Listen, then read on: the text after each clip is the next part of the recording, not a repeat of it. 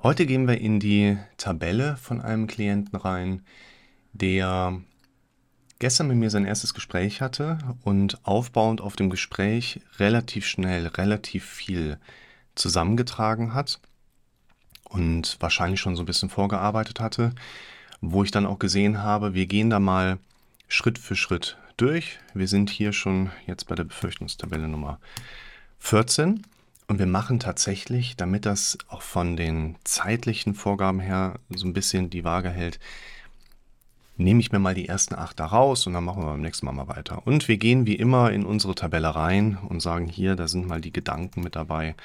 Oder wir nennen es Befürchtung, ist eigentlich auch wurscht. Ich arbeite ja ganz gerne, dass ihr das vielleicht parallel hier auch nochmal seht, mit den Google-Tabellen, einfach weil wir hier eine sehr schöne Möglichkeit haben, die einfach zu vernetzen, ne? dass ihr dann also nachher da auch mal reinschauen könnt.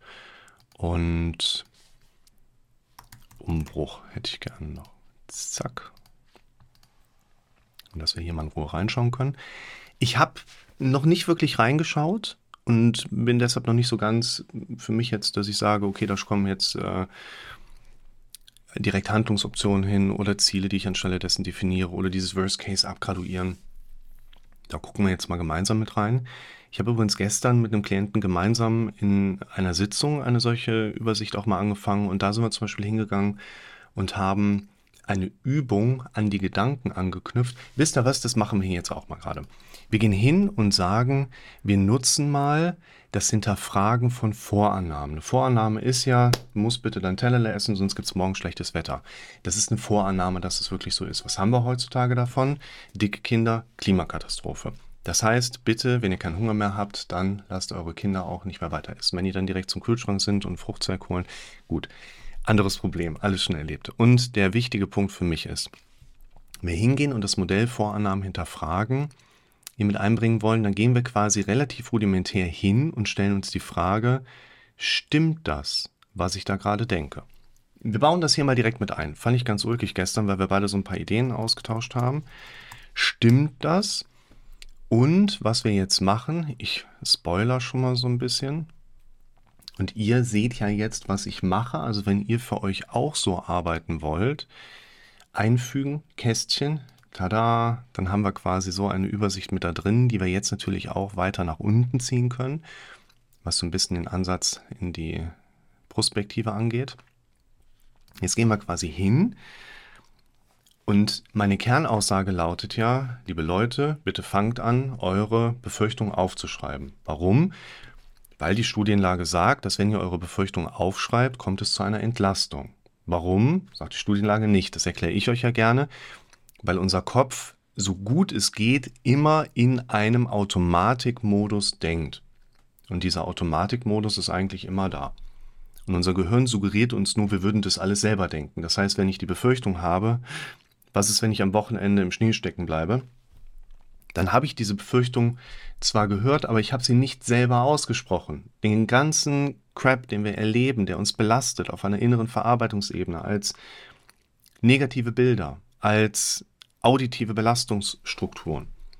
Ja, natürlich sind das irgendwie unsere Gedanken. Natürlich haben wir die auch selber gedacht, aber die haben wir nicht selber losgedacht oder so losgetreten. Wenn ich eine Befürchtung aufschreibe, ich habe bei jedem Herzstolpern, Flimmern, Flattern direkt Todesängste, obwohl ich schon unzählige Untersuchungen beim Hausarzt und Kardiologen hatte, denke ich direkt, dass ich jeden Moment sterbe. Warum kann ich meinen Ärzten nicht vertrauen? Wow, wow, ist deine These. Da dürfen wir jetzt gerne drüber sprechen. Gehen wir Schritt für Schritt. Erstens, stimmt das? Da komme ich ja nur hin, wenn ich das Ganze für mich einmal so, und ich sage dir direkt, was ich meine, wenn ich diese Befürchtung so aufschreibe. Und das, das ist eine Befürchtung, die können wahrscheinlich viele von euch nachvollziehen. Und das Wichtige ist, dass wir jetzt erstmal dieses stimmt das, stimmt das, dass ich wirklich bei jedem Herzstolpern Todesangst habe, stimmt das, dass ich schon unzählige Untersuchungen beim Hausarzt und Kardiologen hatte. Die werden zählbar sein. Es geht nicht darum, Recht zu haben, es geht darum, Zeit zu gewinnen, dass wir uns mit diesen Dingen beschäftigen und beim sich beschäftigen Distanz aufbauen. Wenn wir unsere Befürchtungen aufschreiben unterbrechen wir den Automatikmodus unseres Kopfes und können dadurch eine Distanzierung, eine innere Distanzierung zu diesen Befürchtungsinhalten erzielen. Stimmt das wirklich, dass ich meinen Ärzten nicht vertrauen kann? Jetzt habe ich schon gespoilert. Stimmt das? Wenn wir uns mit den Ich vertraue meinem Körper nicht mehr Prozessen beschäftigen, dann gehe ich ja gerne hin. Wir geben mal hier die Handlungsoption mit rein, weil ich euch jetzt ein paar Videos verlinken möchte. Vertrauen in den eigenen Körper. Habe ich auch schon mehrere Videos zu gemacht. Ist aus meiner Sicht nicht unbedingt ein wirkliches Gefühl. Also wo würdest du denn vertrauen? Fühlen, kinästhetisch fühlen. So wie du frisch gemahlenen Kaffee riechen kannst, kannst du ja nicht frisch gemahlenen Kaffee hören, der da liegt. Bleiben wir im Wahrnehmungskanal. Wie würde sich denn ein Vertrauen in den eigenen Körper anfühlen? Vertrauen in den Körper ist eher ein Querschnittsbild der Art und Weise, wie ich über meinen eigenen Körper nachgedacht habe. Und wenn wir mehr Vertrauen in den eigenen Körper haben wollen, ich verlinke euch mal das erste, da stehe ich in Flissingen im Sturm. Zack. Und wir wollen daran was verändern, dann dürfen wir natürlich auch hier erkennen, wenn wir mal in den Fragenkontext reingehen und wir schreiben mal bewusst lösungsorientierte Fragen mit da rein, da passt das Video mit dem Stell dir diese Fragen. In diesem Stell dir diese Fragen geht es ja darum, dass wir erkennen, dass problemorientierte Fragen auch von meinem Gehirn automatisch im Hintergrund weiter verarbeitet werden. Und auf eine problemorientierte Frage als Input kann keine lösungsorientierte Antwort Output erfolgen. Wir dürfen uns also hier, das ist übrigens ein ganz wichtiger Punkt. Ich kriege quasi, wenn ich mit Leuten zusammen bin hier in der Praxis, immer zwei Sorten von Leuten mit. Das bedeutet nicht, die einen sind so oder so, sondern wir haben natürlich auch Dynamikprozesse da drin. Ihr versteht direkt, was ich jetzt meine. Es gibt Menschen, die durch den Automatismus ihres Gehirns den Ist-Zustand negativ bewertet erleben. Ich kann das nicht, ich bin das nicht, ich werde das nicht schaffen, was auch immer. Und dann gibt es die Sorte von Leuten, die quasi dynamikorientierte Fragen stellen. Die denken nicht, warum kann ich das nicht? Die denken, was kann ich konkret machen, damit ich es kann? Was kann ich konkret machen, damit ich es schaffe oder erfolgreich bin? Das sind zwei ganz groß voneinander trennbare Denkstrukturen. Und wir wollen mehr in die Richtung kommen, dass wir diese Fragen stellen. Was kann ich tun, damit ich das schaffe? Ich kriege das einfach nicht hin. Was kann ich tun, damit ich es hinkriege? Was genau möchte ich denn hinkriegen? Was kann ich konkret machen, um meinem Körper schrittweise wieder, wir werden poetisch, Vertrauen zu schenken. Ich verlinke euch dieses Fragenvideo hier auch mit rein. Und wenn ihr die Videos schon mal gesehen habt, im Zweifel macht es tatsächlich Sinn, dass ihr die im Kontext eines solchen Vorgehens halt nochmal schaut, weil dann wieder andere Ideen mit reinkommen können. Ich habe übrigens eine Bitte an euch, natürlich neben den Standards, ne, Daumen nach oben, Kanal abonnieren und so für mich ist es sehr, sehr wertvoll. Ich werde anfangen, das in den zukünftigen Videos mal gelegentlich, wenn ich dran denke, auch mit einfließen zu lassen. Schreibt doch einfach mal nur in die Kommentare, welche Stelle euch im Video gut gefallen hat oder welche Stelle euch geholfen hat. Das macht ihr relativ simpel, indem ihr in die Kommentarfunktion einfach nur die Zeit in Minuten Doppelpunkt Sekunden eintragt dann weiß ich nämlich, was euch besonders geholfen hat und kann in den nächsten Videos da den Fokus drauf legen. Da haben wir beide gewonnen. Also hier, wir gehen hin, schreiben das auf. Wir gehen mal Übungsabfolge, weil das erste ist ja quasi, ich gehe da hin und schreibe meine Befürchtung auf. Zack. Wir nehmen natürlich die alte wieder rein, so dann habe ich die aufgeschrieben. Dann merke ich meistens erstmal, okay, da passiert gerade was. Jetzt gehen wir einen Schritt weiter und stellen uns bewusst in Ruhe mal vor unsere Liste und gehen die durch und stellen uns der Frage, stimmt das denn? Habe ich wirklich bei jedem Herzflimmern oder Flattern Todesängste? Thema Vorannahmen lassen grüßen, was ich hier jetzt direkt auch sagen kann. Herzstolpern. Ja. Herzflimmern und Herzflattern ist gar nicht aufgetreten. Warum? Weil, wenn ich mit jemandem zusammenarbeite, der bereits Flattern oder Flimmern hatte, dann werde ich mit dem eher non-kommunikativ zusammenarbeiten, weil dann ist das jemand, der unter mir liegt und gerade reanimiert wird. Herzstolpern im Sinne von Extrasystolen, ne, Extrasystolen wahrnehmen, habe ich mal ein Video zu gemacht. Das heißt, hier können wir direkt auch sagen, pass auf, das sind diagnostische Begriffe, die da jemand genommen hat, die jemand im Zweifel auch wieder googeln würde und dann mit sehr, sehr negativen Informationen konfrontiert worden ist, wo wir sagen können, du hattest wahrscheinlich Herzstolpern. Bin ich mit dabei, lass mal näher drüber sprechen. Es ist aber kein Herzflattern und kein Herzflimmern. Genauer gesagt sprechen wir hier auch vom Vorhofflimmern oder Vorhofflattern. Und das ist einfach eine Störung in der Kammerrhythmik, die ist hier gar nicht aufgetreten. Und da dürfen wir natürlich auch nochmal sowas korrigieren. Das stimmt das? Nein, das stimmt so nicht. Damit bringe ich mich weiter in die Distanzierung. Dieses Modell, was wir gerade besprechen, baut auf auf Byron Katie mit den Umkehrfragen, die als zweite Frage mit einwirft. Und ich nehme das mal, wie es übersetzt wurde. Kannst du, und wir sagen mal hier, ich mache die Tabelle für mich, kann ich wirklich sicher sein, dass das stimmt, was ich gerade gedacht habe? Und das ist gerade für uns dieser Kontext, wo wir eine weitere Distanzierung mit reinbringen. Im ersten Moment denke ich noch so, ja, okay, das kann man jetzt vielleicht nicht unbedingt genauso sagen. Ich gehe aber noch mal rein. Kann das wirklich so sein? Stimmt das wirklich? Kann ich wirklich sicher sein, dass das so ist? Nee, ich verstehe dir, was passiert. Und geht hin und stellt euch das als Aufgabe, weil, tada, ihr könnt das abhaken. Ist das nicht cool? Habe ich gestern für einen Klienten herausgefunden. Also hier wie kann ich Vertrauen in meinen Körper wieder aufbauen? Und da ist das entsprechende Video mit zu. Ne? Da steht, ach wie schön, schaut mal. Boah, da war Wind, ey. Ist der Hafen von Flissing. Hm. Jetzt wieder vorbei. Egal ob zu Hause oder draußen, ich bekomme öfters anfallsartig ein Gefühl, jeden Moment ohnmächtig zu werden oder einfach tot umzufallen. Woher kommt diese Wahrnehmung oder das Gefühl? Es fühlt sich an, als ob ich die Kontrolle über meinen Körper verliere. Wichtig ist hier, ich habe dem Klienten gestern gesagt, wenn Sie Fragen haben, gerne melden. Und er meint, ich habe viele Fragen. Ich sage, Liste schreiben, ich kümmere mich drum.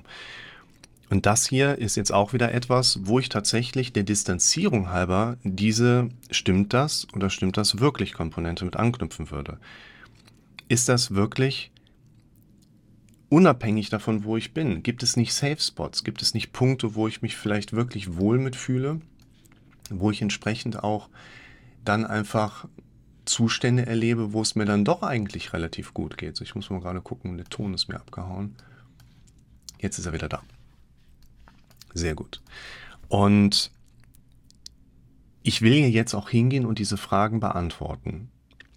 Das, was der junge Mann hier beschreibt, woher kommt dieses Gefühl oder diese Wahrnehmung, als ob ich die Kontrolle über meinen Körper verliere, ich bekomme öfters das Gefühl, jeden Moment ohnmächtig umzufallen.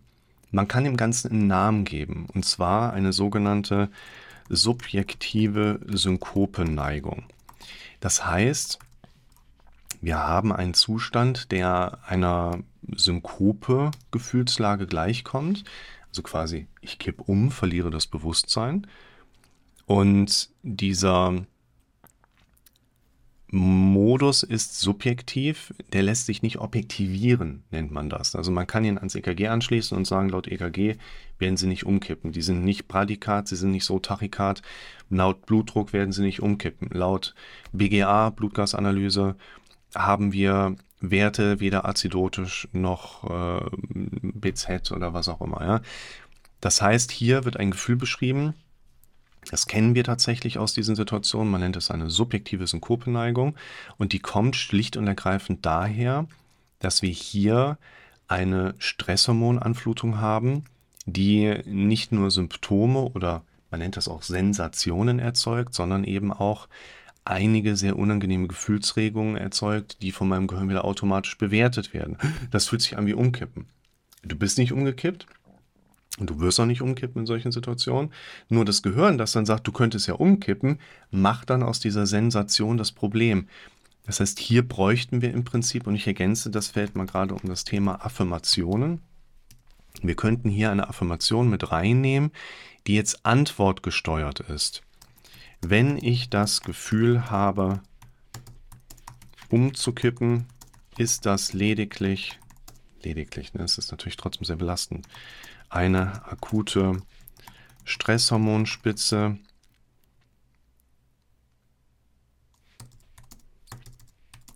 ich muss jetzt schnell in Bewegung kommen, um die Hormonspitze abzubauen. Es hilft übrigens nichts anderes als Bewegung in dem Moment erstmal. Wir können, Thema in dem Video mit den Fragen, wir können durch Gedanken Stresshormone ausschütten. Wir können aber nicht durch andere Gedanken Stresshormone wieder reinziehen. Wir müssen in Bewegung kommen. Vielleicht hilft Kaugummi kauen. Ich verlinke euch da gleich noch ein Video Erste Hilfe bei Panik. Ich muss jetzt schnell in Bewegung kommen, um die Hormonspitze abzubauen. Hiernach beziehungsweise dabei, also könnte man sagen, zusätzlich werde ich mich ist eine Affirmation, ein bisschen Anleitung für euch auf gedanklicher Ebene nach Auslösern Ausschau halten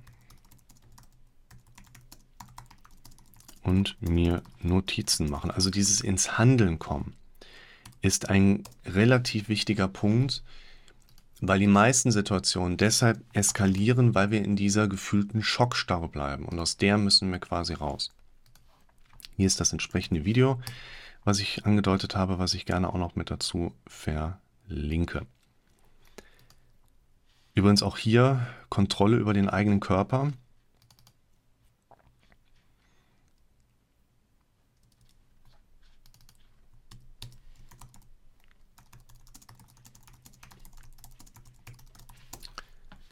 Könnt ihr nicht verlieren, weil ihr habt keine Kontrolle über den eigenen Körper. Könnt ein bisschen quergestreifte Skelettmuskulatur innervieren und den Rest macht der Körper von ganz alleine. Und das ist auch ganz gut so, weil wenn du jetzt selber immer daran denken müsstest, zu atmen oder deine Bauchspeicheldrüse auszupressen. Ich schaut euch mal das Video an, was ich hier gemacht habe. Kontrolle über den eigenen Körper. Ach, guck mal, da steht der Lukas im Wind. Warum habe ich das Gefühl, mir fremd zu sein, mich als eine andere Persönlichkeit empfinden und nicht mehr so fühlen.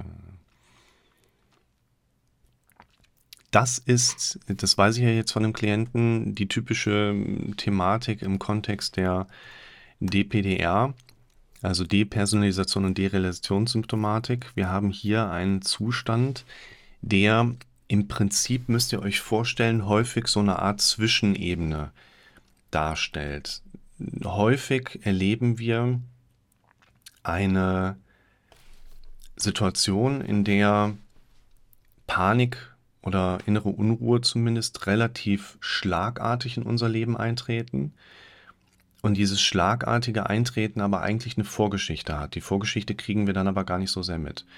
Und dieses schlagartige Eintreten ist in dem Zusammenhang mit der Vorgeschichte versehen, also gar nicht das, was wir erst gedacht haben, was da eigentlich passiert.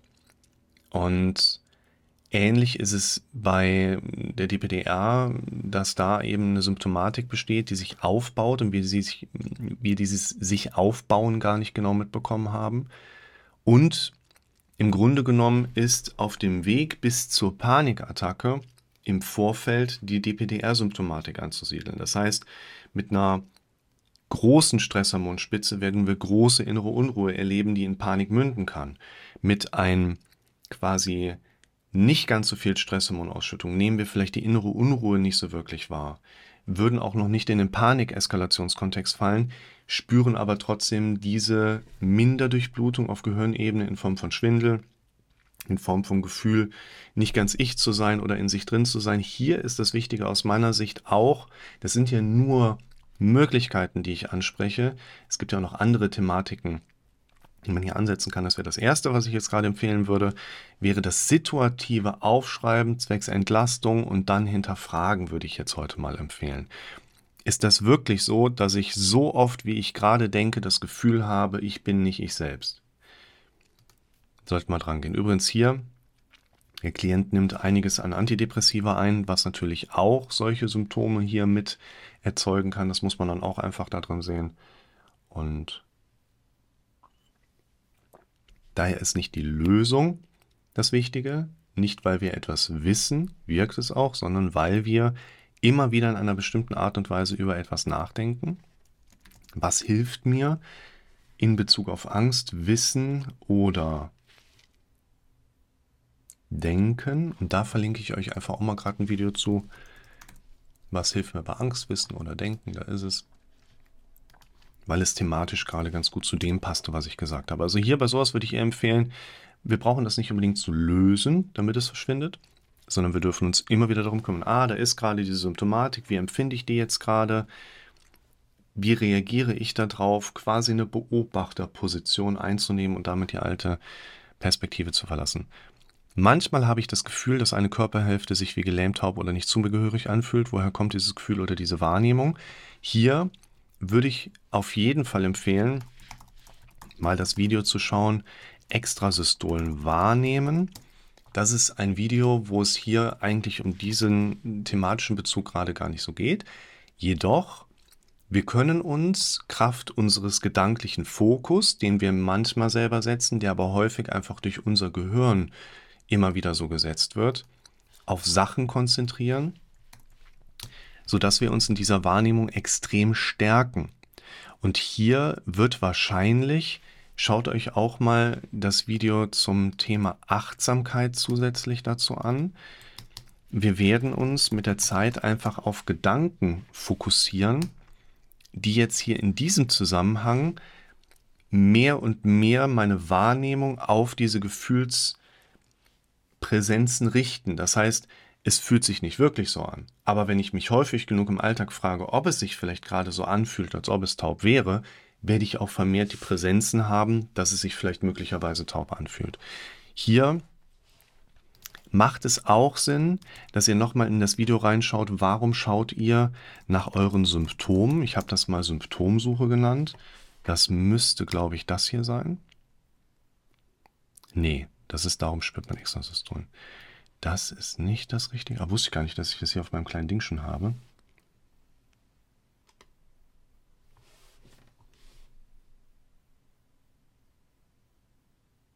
Ich habe das noch nicht in alphabetischer Reihenfolge hier. Das muss ich noch verändern, ist aber kein Problem. Dann suche ich das halt hier oben. Ich muss ein bisschen Gas geben, weil in neun Minuten der nächste Termin startet. Ne? Ich drücke euch ja auch immer so schnell dazwischen, damit ich euch möglichst viel einfach zur Verfügung stellen kann, was euch nachher hilfreich ist. Das ist das Thema. Darum suchst du nach deinem Symptom. Und trotzdem, ne? also überlegt immer erstmal, aufschreiben, durchatmen, nochmal dran setzen. Ich traue mich nicht allein weite Strecken außerhalb meiner Sicherheitszone zu fahren. Ich denke mir, da passiert was und keiner findet mich oder kann mir helfen. Woher kommen die Befürchtungen? Moment, ist das immer so? Stimmt das wirklich, was ich gerade gedacht habe, um sich selber zu distanzieren? Hier haben wir einen wichtigen Punkt, wo die Leute sehr häufig, also wir alle Menschen kennen das so ein Stück weit, dass wir da so eine Art Safe Zone haben oder Safe Spot haben. Das ist häufig das eigene Zuhause. Woher kommen die Befürchtungen? Lass mal lieber mit dem Ist-Zustand arbeiten. Diese Frage, warum sind die Befürchtungen da, ist eine in der Regel vom Gehirn automatisch losgetriggerte problemorientierte Frage, die uns nicht bei der Lösung hilft. Das heißt, wenn ich dir eine Antwort darauf gebe, warum genau diese Befürchtungen da sind oder woher die kommen, die sind da, weil dein Gehirn so programmiert ist zu denken. Und du kannst da im Prinzip dein Leben lang auch nichts gegen machen, dass es weiter auftritt. Wir können aber lernen, anders damit umzugehen.